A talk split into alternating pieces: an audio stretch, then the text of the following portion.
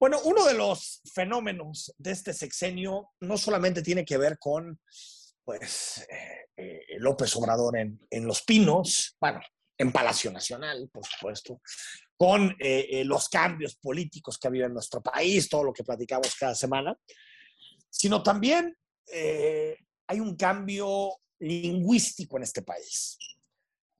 decía mm, Antonio Gramsci, el gran filósofo, sociólogo, estudioso de la política italiano, que quien controla las palabras controla la realidad, porque al final nosotros solamente podemos entender la realidad a través de las palabras, de la forma en la que, en la que definimos. Y López Obrador es una máquina, una máquina de crear palabras.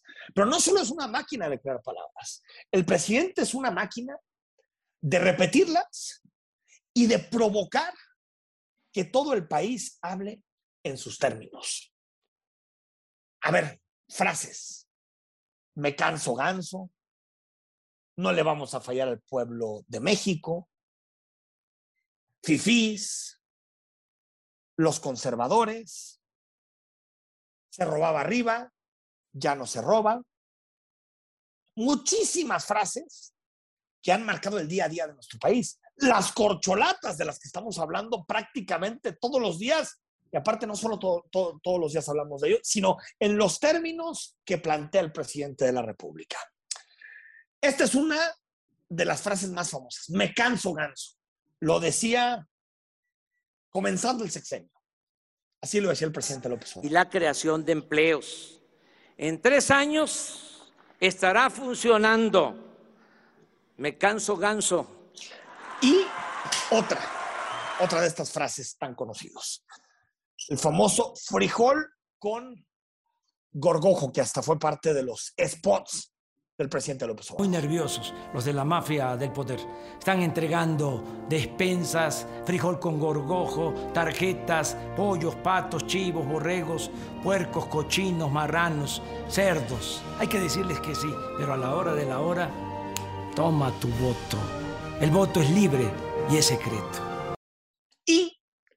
una palabra importada del, del, tiempo del, del, porfiriato en nuestro país, la palabra fifi, que no solamente se ha vuelto de uso corriente en nuestro país, más allá de la política, en el día a día, sino que se convierte en una, en una palabra para definir no solamente eh, eh, eh, algo que quiere señalar el presidente, sino también incluso una clase social. Y el presidente hace una genealogía, un, determina el origen de la palabra FIFI. Salieron los FIFIs a las calles a celebrarlo.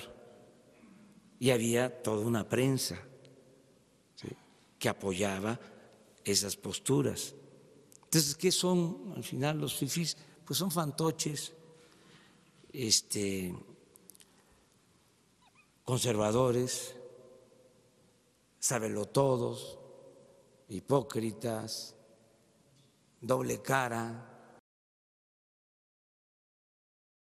Podemos tener muchas discusiones sobre los resultados o falta de resultados de López Obrador en seguridad, en combate a la corrupción, en economía, Rodrigo, pero creo que nadie debe dudar y, creo que nadie sensato, honesto, en su análisis puede dudar que López Obrador ha sido un fenómeno comunicativo y que tiene un dominio del lenguaje hasta la forma en la que habla, con la cadencia que lo hace, con la lentitud, eh, eh, que provoca que todo el país debata los temas públicos siempre basados en sus conceptos.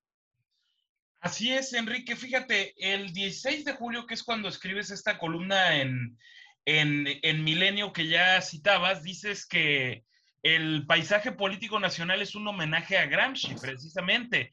Sí, y, coincidiría con, con esa parte porque en todo momento lo que tenemos que tener muy claro es que el presidente es sumamente hábil para imponer una narrativa, no solamente, y que va mucho más allá de imponer su agenda informativa que siempre están esperando los medios de comunicación, porque muchas veces es importante cuando nos toca elaborar algún, guion como medio radiofónico o algo así, de buscar que no todo gira en torno a López Sí. Obrador, porque hay mucho más allá. Sí, sí, sí, sí, Pero- el amblocentrismo. Lo, lo- lo cómodo es irnos, oye, ¿qué dijo el presidente? Ah, con eso llenamos todo el espacio, al cabo que hay para Sí, tirar para arriba, Sí, porque sí, habla sí. tres horas diarias Sí, y al ser tan repetitivo, logra que se imponga precisamente esas, e- e- esas palabras. Y yo ahí lo que también comentaría, Enrique, es, por ejemplo, aquella anécdota que comentaba Raimundo Riga Palacio en una columna que escribía para el financiero de cómo Ujú. nace aquella frase de no lo tiene ni Obama. Ajá, otra, Resulta- otra. Exactamente, una más. Resulta que él estaba en un meeting rodeado de la gente que le echa porras, como se le llama de manera coloquial, no quiero ser despectivo, el, el acarreo, y empieza a criticar el avión presidencial diciendo que lo había comprado Peña Nieto cuando en realidad lo había comprado Felipe Calderón. Y em- entonces empieza a decir que... Lo terminó de pagar, lo terminó de pagar Peña, ¿no? Pero sí lo compró, lo compró Calderón. Sí, Sí, pero ya, ya había más de 100 millones de dólares puestos del sexenio sí, de, sí, sin de, duda. de Calderón. Y entonces, ¿qué, ¿qué es lo que sucede ahí? Que una persona en las primeras filas le grita que no lo tiene ni Obama. Y en ese momento, el presidente dice, La hizo suya, la hizo esta suya. frase va a pegar. Y entonces Como diría el peón Bermúdez, la, la hizo suya, ¿no? E- Exactamente, la hace suya y, y entonces en aquellos spots recordarás, sobre todo cuando ya era, era la elección al Estado de México en 2017, que él pres- presidía el, el Movimiento de Regeneración Nacional, el partido político Morena, empieza a acuñar estas frases y entonces también cuando alguien está hablando de un lujo o algo así, dices, es que no lo tiene ni Obama. Cuando Sí, ya sí. pasó Donald Trump, cuando ya está Joe Biden, pero Y este sigue la frase. que no lo tiene ni Obama. Y ahí sigue la frase vigente Sí. seis años después, Enrique. Sí, a ver, yo creo que nadie puede negar que, que el presidente es ocurrente. Y también es ocurrente porque tiene un estilo político muy distinto al, al- al estilo presidencial clásico. Y sobre todo cuando veníamos de Peña, ¿no? De Peña Nieto. Que Peña Nieto era un presidente muy Totalmente. protocolario, ¿no? Era un, era un priista de los de siempre, ¿no? Protocolario. Eh, eh, se dirigía en términos muy, muy eh, formales a las audiencias. Bueno, incluso Muy Creo que- institucional.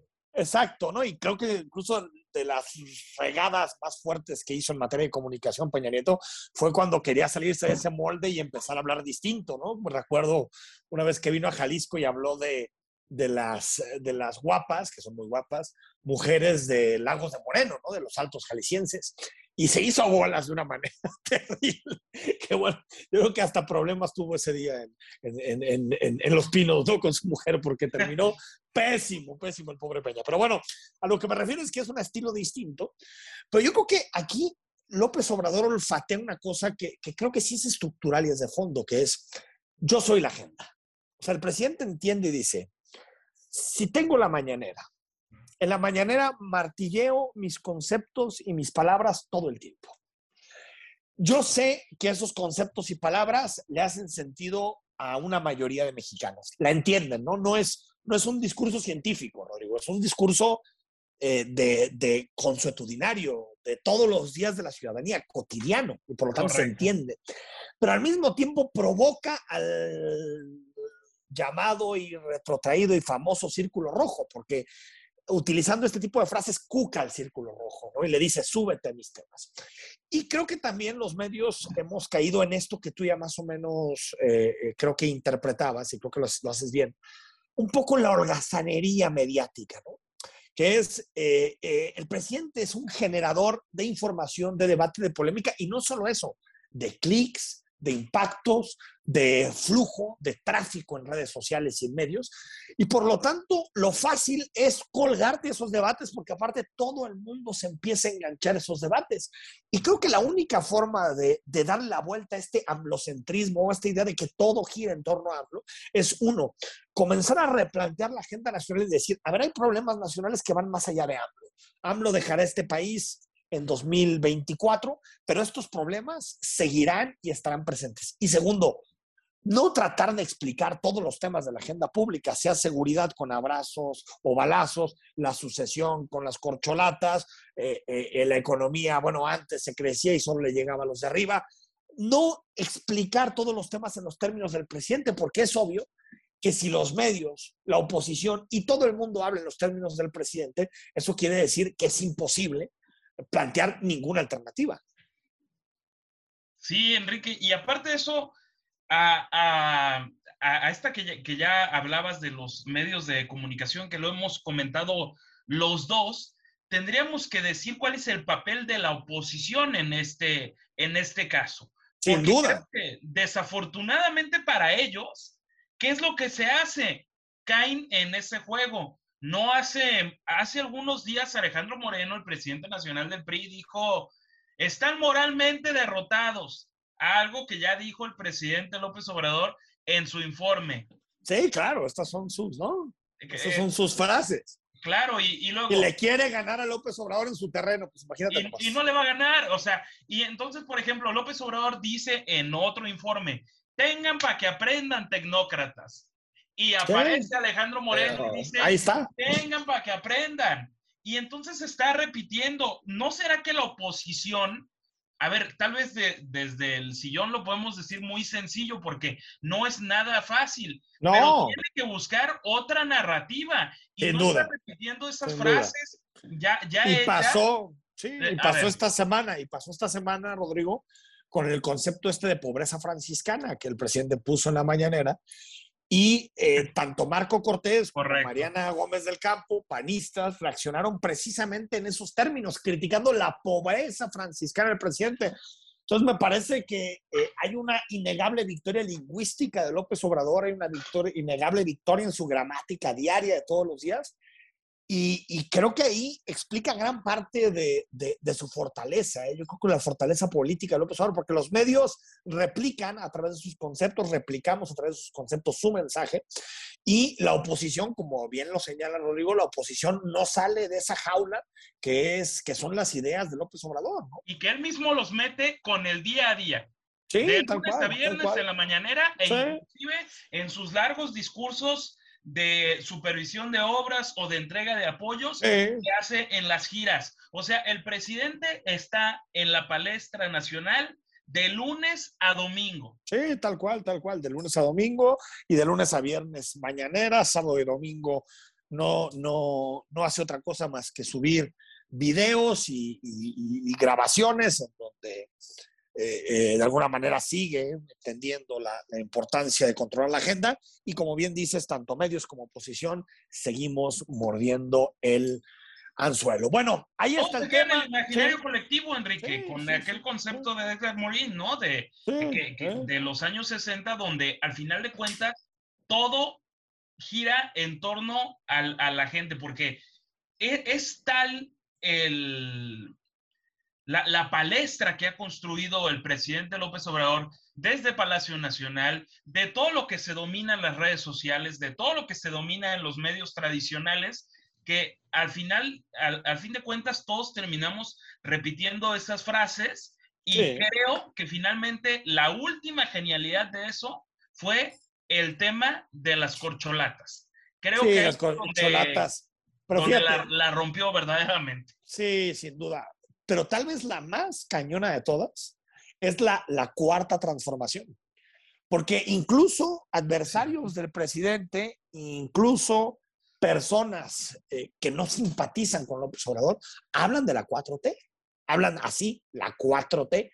Y eso es una victoria política y una victoria eh, eh, muy, eh, muy profunda de López Obrador, porque eh, de alguna manera lo que hace es normalizar o de alguna manera lo que hace es dejar en claro que sí, que estamos viviendo un proceso de transformación del nivel de la revolución, de la independencia y la reforma, cosa que sabemos que no es cierto, pero si todo el tiempo se dice, pues de alguna manera, eh, Rodrigo, se vuelve realidad. Totalmente.